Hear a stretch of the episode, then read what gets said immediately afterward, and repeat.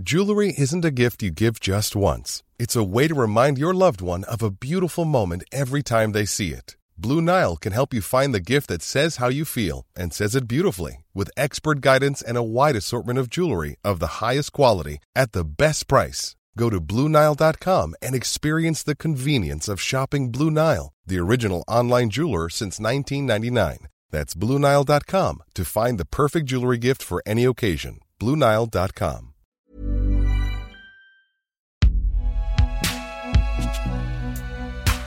Prochain arrêt Binge Audio. Bonjour Douglas. Bonjour Douglas.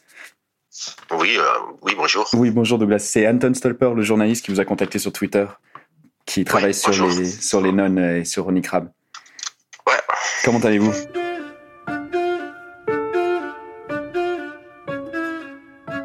Lui, c'est Douglas de Cornick, journaliste d'investigation et co-auteur avec Ronnie Crab du livre Le trésor des pauvres clercs. J'ai enfin réussi à le joindre et on a échangé quelques messages. Dans l'un d'entre eux, il me confirme que Ronnie Crab est toujours vivant, qu'il est aujourd'hui à Bruxelles. Mais par contre, il m'a aussi dit qu'il était en train de négocier un contrat de vente avec une société à Hollywood, et qu'il ne préférait donc pas donner d'interview pour l'instant. Je comprends sa position. Lui, ça lui a coûté trois mois et demi de prison. Ça lui a coûté du fait qu'il était hyper médiatisé. Moi, je- moi, je traite souvent des trucs sur des gens qui ont été condamnés à tort ou qui ont passé des mois en prison à tort. C'est une blessure pour la vie. euh, C'est mon expérience. Et il faut, faut respecter le fait que les gens vivent avec cette blessure et euh, il veut être récompensé d'une manière à l'autre. Tout le monde le décrivait comme un fraudeur. D'accord. Et donc, mon motivation à l'époque, c'est d'aller le plus loin possible dans les recherches et montrer que c'est le fraudeur ici, c'est pas Ronnie, c'est l'église euh, à Bruges.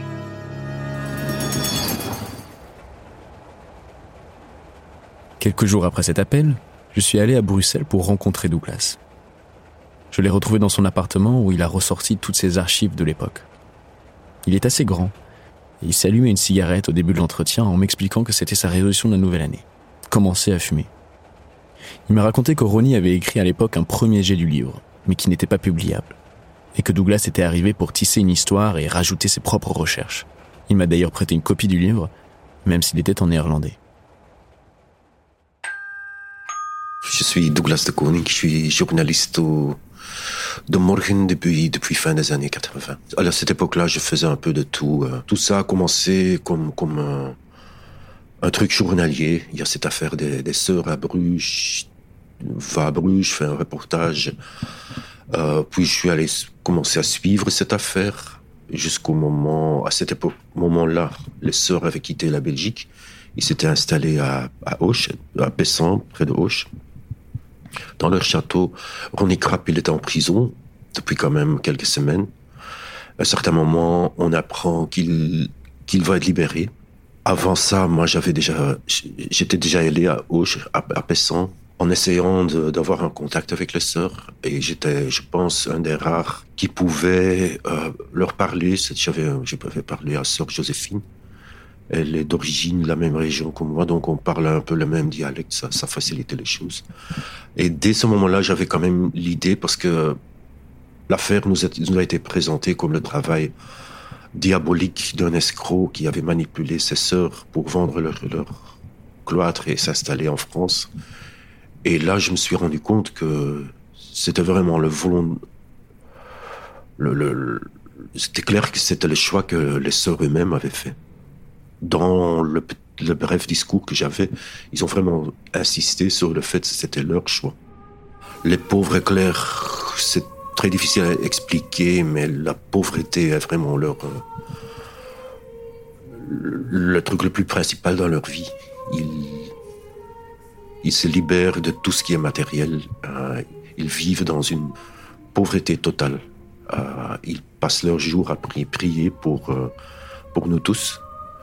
Et, et ils s'enferment dans une cellule, mais littéralement dans une cellule comme en, comme en prison, sans chauffage, sans, sans des, des trucs sanitaires les plus élémentaires. Ils vivent vraiment comme, comme, comme quelqu'un qui a été condamné à vie euh, dans, dans les Moyen Âge. Et soudain, à la fin des années 60, début des années 70, il y avait des nouveaux consignes de, l'Église. Ah, on va changer tout ça.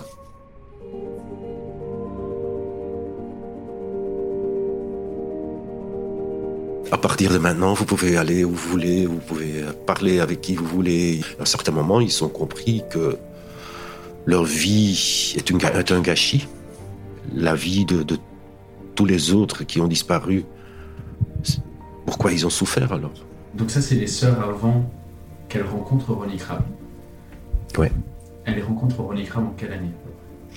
Ça doit être 1986, 87. Ok. Non, non, plutôt 85, disons. Je crois que j'ai j'ai lu 85. Mhm. Et c'est quoi le contexte de la rencontre entre les nonnes et Ronnie Crab Au début, c'est Ronnie, c'est un, un enfant de l'Église belge. Euh, il a toujours vécu euh, la plupart de sa jeunesse, il a vécu dans, des couvents chez des, chez sœurs. Il connaissait le monde très bien. Il avait une euh, diplôme assistant social. Euh, à un certain moment, il avait un resto avec son copain. Le resto a fait faillite. Il est allé travailler pour l'église, si je, me rappelle bien. Et c'est vraiment l'évêque, je ne dirais pas l'évêque lui-même, mais l'entourage de l'évêque. Parce que la problématique des couvents en train de, de, terminer leur existence, c'était, ça se pareil. Il y avait des, un millier de couvents à cette époque-là encore en Flandre, avec tous des vieilles dames comme, comme, comme elle. Et la solution en général, c'est que l'hiérarchie euh, de l'Église euh, dispersait euh, ces femmes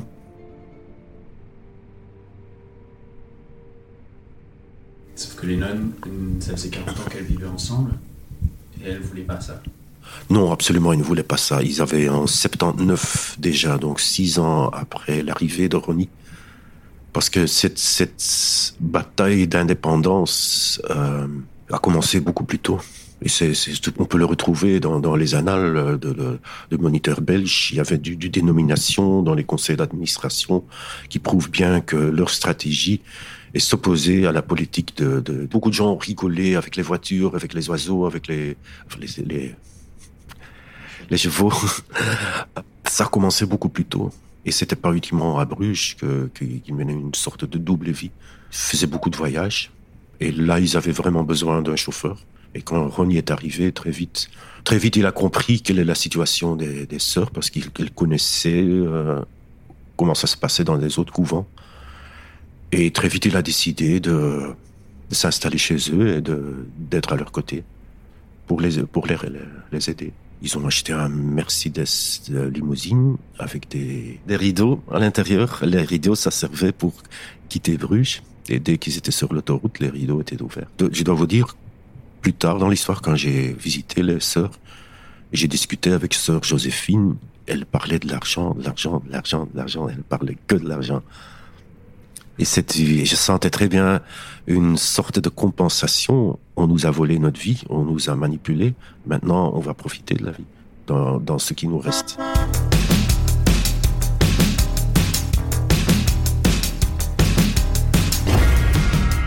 Ils, faisaient des sorties à Paris, à, à Knokke, euh, et toujours les bonnes adresses.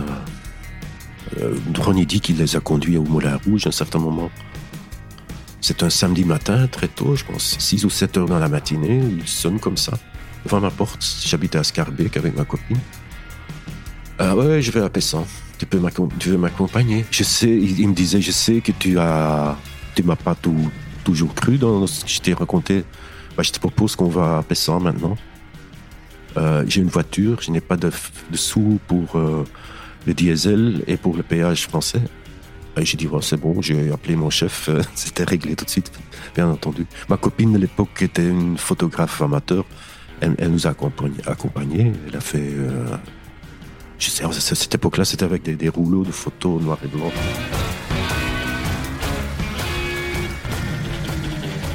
Et quand vous arrivez du coup au couvent, quand Ronnie rencontre les sœurs, qui se disent bonjour, comment, comment se passe cette rencontre? Je me rappelle très bien, c'est euh, il, il gare sa voiture, paf, de- devant la porte. Euh, Il y a une des sœurs qui sort, je crois que je pense que c'était Sarolta, la hongroise, qui vraiment a un sourire comme c'est le, le maire qui revoit son, ou plutôt la grand-mère qui revoit son, son petit-fils qu'elle n'a plus vu depuis des années. Euh, soudain, il y avait sœur Joséphine qui apparaît et qu'elle disait ben, on, ne peut pas t'accueillir en fait parce que le juge d'instruction nous a interdit et si on t'accueille, il ne va plus nous envoyer de l'argent. C'est quand même l'argent, l'argent, l'argent. Mais finalement, ils sont entrés, on a, ils ont discuté l'affaire. Euh, moi, je, je, sentais très bien une très forte amour entre lui, euh, amour juste amour comme comme on peut aimer quelqu'un, mais, mais, avec le sœur Sarolta, c'était, c'était. Moi, j'avais très, très, très vite une idée de. Oh, c'est, c'est, c'est, ma grand-mère. Elle était vraiment si gentille, euh, rigolo, en fait, vraiment une personne très, très chaude. Et il y avait pas eu il y a Coletta aussi. Il y avait beaucoup d'humour entre ces femmes. Euh, il faisait, faisait, des blagues sur, sur, sur l'évêque tout le temps dans les, heures que j'ai passées avec eux, je pouvais très bien comprendre le, comment ça a fonctionné entre le Ronnie et eux. Mais décrire les sœurs comme des des nonnes naïfs et pauvres, là, là, là, là, ça, je, je, pense que je suis un des seuls journalistes qui a pu parler avec eux. C'est pas vrai, c'était des gens qui savaient très bien ce qu'elles voulaient. En fait, c'est une histoire de d'émancipation. D'émancipation des nonnes, de l'opportunisme de Ronnie. Je suis pas convaincu. Il y a un petit degré d'opportunisme, mais quand je me, je me rappelle des discussions que j'ai eues avec lui, il me dit Douglas, tu te rends pas compte, c'est quoi la vie avec avec euh, huit, neuf vieilles dames qui savent gérer leur argent, mais là ça s'arrête. Tous les autres capacités sociales, ils n'ont pas. Ils ont toujours des demandes. Ils veulent aller, ils veulent aller faire aller au casino, ils veulent aller là-bas, ils veulent aller au restaurant, ils veulent aller euh, faire un, trip en Espagne. Il dit que c'était 24 heures de mes jours que j'étais consacré à, ces nonnes. J'avais aucun, jamais un jour de congé. Euh, ici, c'était 7 jours sur 7, 24 heures sur 24 pratiquement. Levé très très tôt. J'ai quand même bossé pour, pour, pour ces femmes. Moi, je me pose beaucoup de questions par rapport au, au parquet à Bruges. Je peux que dire que tout ça a été discuté en long et en large pendant le procès et Ronnie Krapp a été acquitté. C'est ça qui compte finalement. En effet, quand l'histoire éclate en février 1990, c'est en partie parce que Ronnie Krabb est interpellé à la suite d'une accusation d'une ancienne nonne. Il était soupçonné de faux et usage de faux, d'escroquerie, d'abus de confiance et de coups et blessures délibérés. Il est d'abord condamné en 1995, avant d'être acquitté de tous les faits par la Cour d'appel de Gand un an plus tard. Dans un article du journal belge Le Soir en 1996, on peut lire ceci. Selon Ronnie Crabbe, qui aime les métaphores, il aurait été sacrifié comme l'agneau de Dieu après avoir joué pendant des années le rôle du bouclier qui devait cacher au monde extérieur ce que les pauvres clercs des multimillionnaires en réalité mijotaient. Ronnie Crabbe déclare même dans l'article ce sont les sœurs qui ont désiré une flottille de voitures de luxe. Ce sont elles qui ont voulu une fermette et ce sont encore elles qui ont décidé de vendre le couvent de Bruges et d'acheter un château à Pessin, dans les Pyrénées. Tout ceci cadré avec leurs ambitions de femmes libérées de la poigne de l'évêque de Bruges. Quand l'affaire a tourné au vinaigre pour les sœurs, et que le parquet de Bruges influencé par l'évêque, a décidé de bloquer l'argent des religieuses, on a simplement voulu me crucifier. Depuis le début de cette histoire, j'étais persuadé que Ronnie était un renard. Un filou qui s'était certes occupé des nonnes mais qui avait réussi à les manipuler pour profiter de leur richesse. Mais Douglas et Pascal peignent un tout autre portrait. Celui d'un homme qui s'était presque sacrifié, pour reprendre ces termes, pour aider les nonnes à s'émanciper autant que possible à la fin de leur vie. Donc pas tant un opportuniste que ça. Mais était-ce vrai? À la fin de l'entretien, Douglas m'a donné le numéro du juge d'instruction Henry Hymans. C'est lui qui avait signé le mandat d'arrêt de Ronnie Crabbe en 1990. On s'est donc donné rendez-vous le lendemain à Gand, dans un café devant la gare.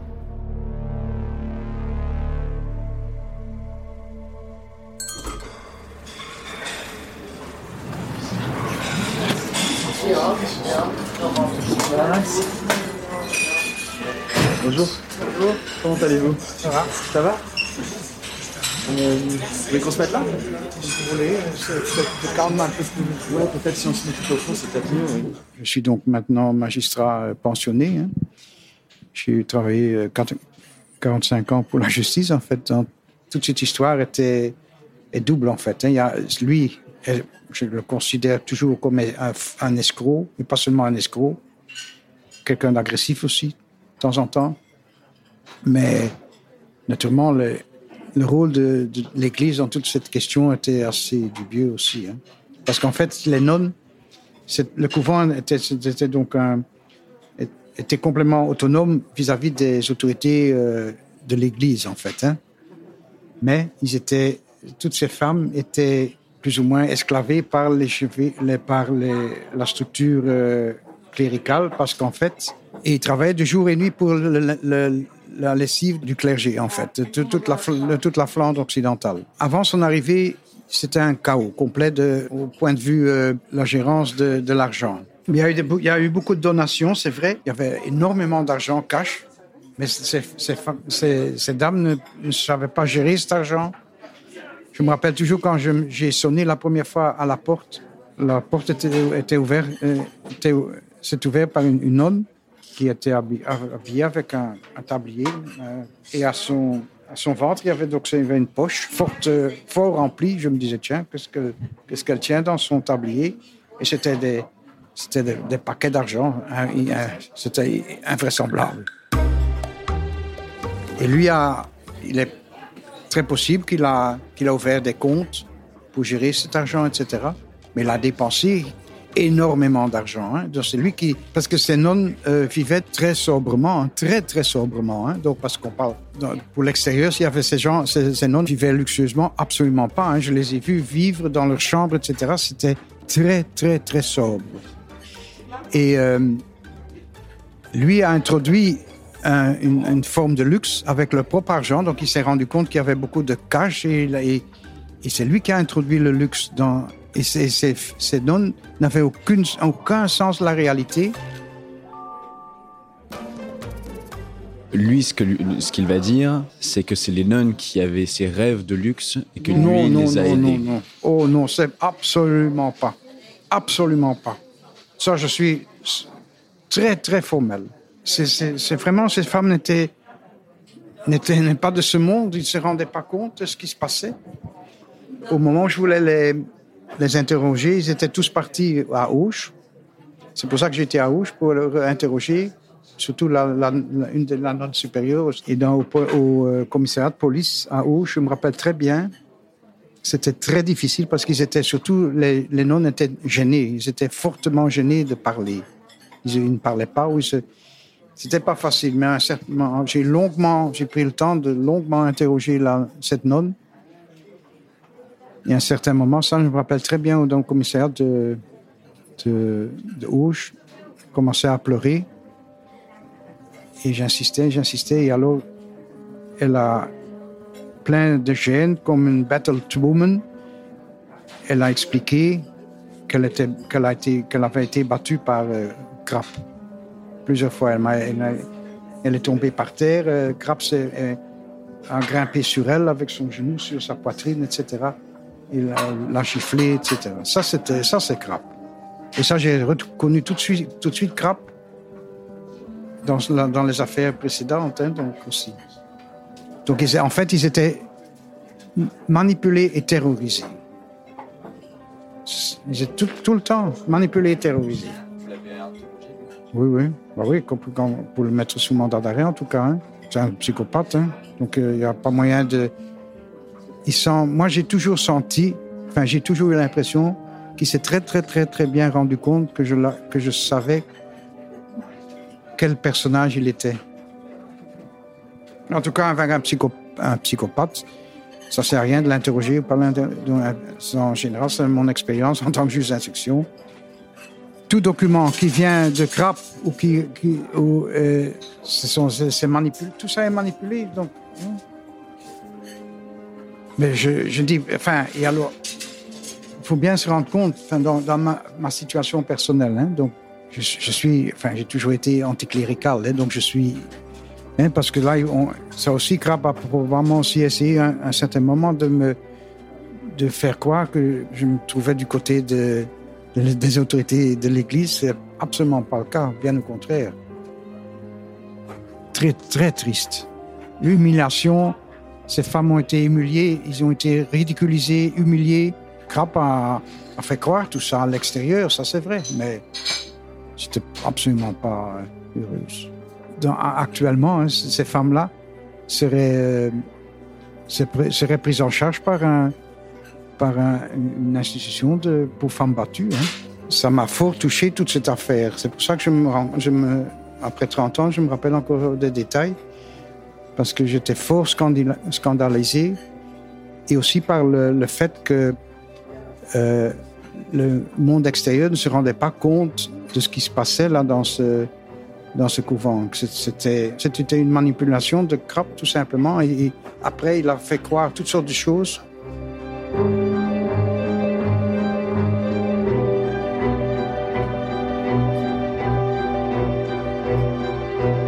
C'est pas chronologiquement que je parle maintenant, mais donc des années après l'affaire, je l'ai rencontré une fois à Gand. Je voyais à son regard qu'il, était fort rancuneux vis-à-vis de moi. Il m'a suivi un petit temps dans la rue, mais sans, agression ou sans. Enfin, je me suis pas fait de soucis, hein, mais j'ai vu dans, à son regard qu'il voulait, voulait me suivre, mais on s'est perdu de vue alors. Non, en ici, à Gand. Après cet entretien, je suis retourné à Bruxelles me poser dans ma chambre d'hôtel. J'étais un peu perturbé. J'avais entendu deux versions radicalement différentes de cette histoire et de ce personnage. D'un côté, le juge, qui malgré la vérité juridique percevait toujours Ronnie Crabbe comme un escroc, quelqu'un qui a humilié et ridiculisé les nonnes.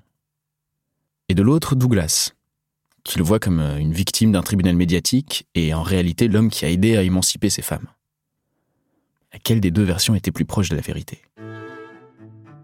Il est vrai que Douglas a écrit un livre avec Ronnie, il en tire un bénéfice financier et est en négociation pour une énième revente des droits pour un film. Mais ça reste un journaliste d'investigation réputé, et dont l'employeur est un journal tout aussi réputé. Et de l'autre côté, il y a Henry Hymans, un juge d'instruction qui, je ne pense pas, ait d'intérêt réel à me raconter tout ça. Mais il faut aussi préciser qu'Henri n'a jamais terminé l'affaire.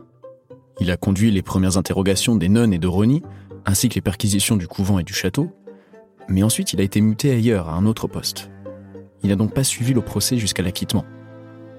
Il tenait à préciser qu'il n'a que livré sa perception d'une personne selon lui malhonnête, et qu'il reconnaît évidemment la réalité juridique de l'innocence de Ronnie Crabbe. Qui est ce Ronnie Crabbe Je ne sais pas. Ah, allô? Salut Antoine, c'est Douglas. Ça va? Euh, Bien, je viens de voir Ronnie, tu peux l'appeler. Ah, génial.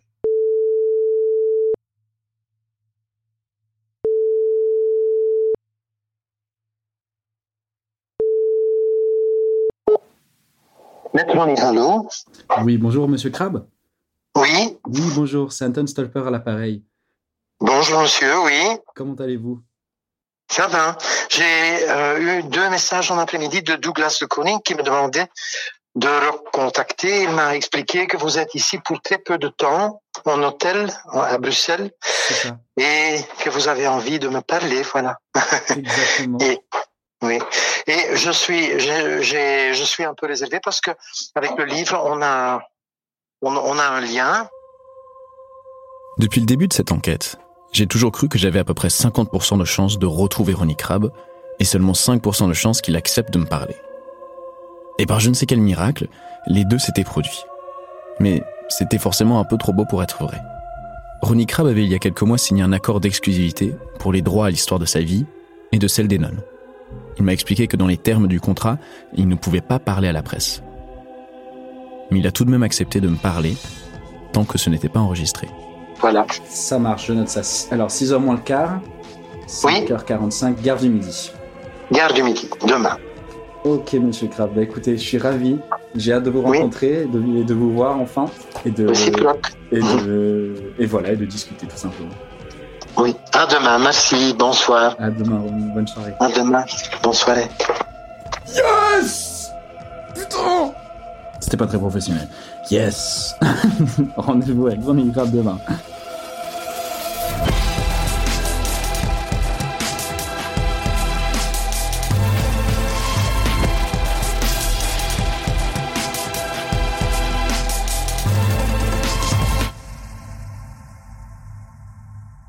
Ronnie Crab se tient devant moi. Il fait environ 1m70. Il a les épaules légèrement penchées vers l'avant. Il est très bien habillé, très soigné. Il porte un manteau foncé, une chemise et un pull. Il a une petite veste rouge vive que j'aperçois en dessous de son manteau. Sur sa tête, un bonnet bleu foncé. Il a le visage assez fin. Il fait pas du tout ses 67 ans. On a discuté pendant une heure et vingt minutes. Alors, je ne peux malheureusement pas vous dire exactement ce qu'il m'a dit, mais il ne m'a rien appris de nouveau. Tout collé à la version que Douglas m'avait racontée et que j'ai ensuite lu dans le livre. C'était à son éloge. Mais ce que je peux vous dire, c'est que j'ai rarement rencontré quelqu'un d'aussi captivant et charismatique. J'ai commencé la rencontre en me disant que j'allais le vous voyer, l'appeler Monsieur Crabbe. Je voulais à tout prix garder de la distance. Sauf que je l'ai appelé Ronnie. À la fin de l'entretien, on se tutoyait. C'était presque devenu mon pote. C'est difficile à expliquer, mais son regard passe un peu de droite à gauche quand il vous parle. Et juste quand vous commencez à le chercher, alors il vous regarde droit dans les yeux. Il se place bien sûr en victime, il raconte comment sa vie a été difficile et qu'il souffre encore beaucoup. Est-ce un escroc? Un manipulateur? Ou la victime innocente d'un procès médiatique auquel je suis peut-être en train de contribuer? À vrai dire, je ne sais pas. C'est une question importante sur notre rôle à nous aussi, les journalistes. On s'interroge souvent sur l'impact qu'on a au quotidien, l'influence qu'on peut avoir pendant les élections par exemple. Mais on ne se pose pas souvent les questions sur notre impact à l'avenir. À l'exception de Douglas, la plupart des journalistes de l'époque se sont tournés vers d'autres histoires. Ronnie est resté avec la réputation qu'on lui avait faite à l'époque. Et quelle qu'en soit la réalité. Ces articles avaient façonné comment on se souvenait de l'histoire. Malgré le livre de Douglas qu'elles avaient toutes lu, les copines qui vivent aujourd'hui dans le couvent pensent toujours que c'est un fourbe. Et je pense qu'une partie de ce souvenir est due à la couverture médiatique de l'époque. Il y a eu des dizaines d'articles sur chaque rebondissement et détail de l'affaire, mais seulement un seul, cinq ans plus tard, pour dire que Ronnie avait été acquitté.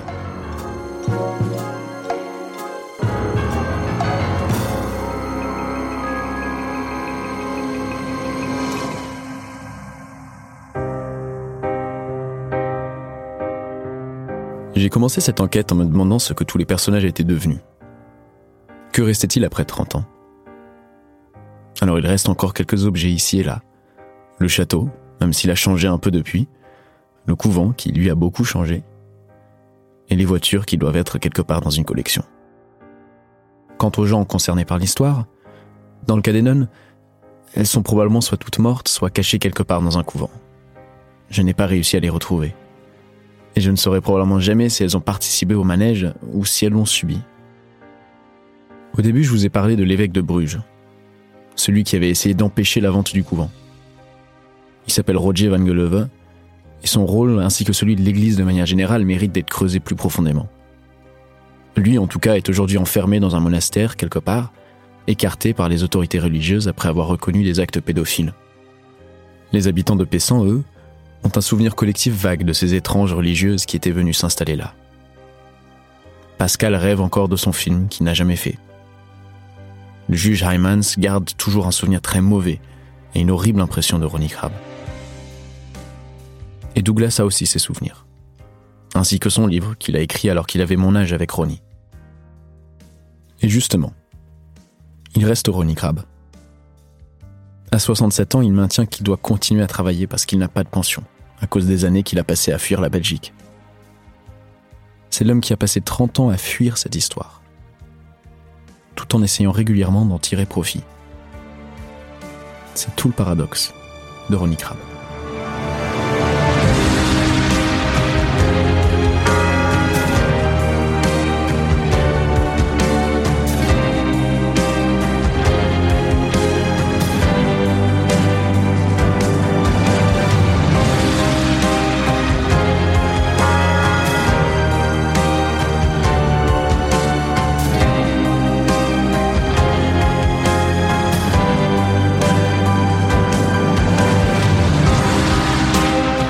Merci à Anton Stolper et Elisa Grenet pour ce reportage qu'ils signent pour Programme B, un podcast de Binge Audio préparé par Lauren Bess. Tous nos épisodes, les anciens comme les prochains, sont à retrouver sur toutes les applis de podcast. Cherchez-nous sur Internet si vous voulez nous parler et à très vite pour un nouvel épisode.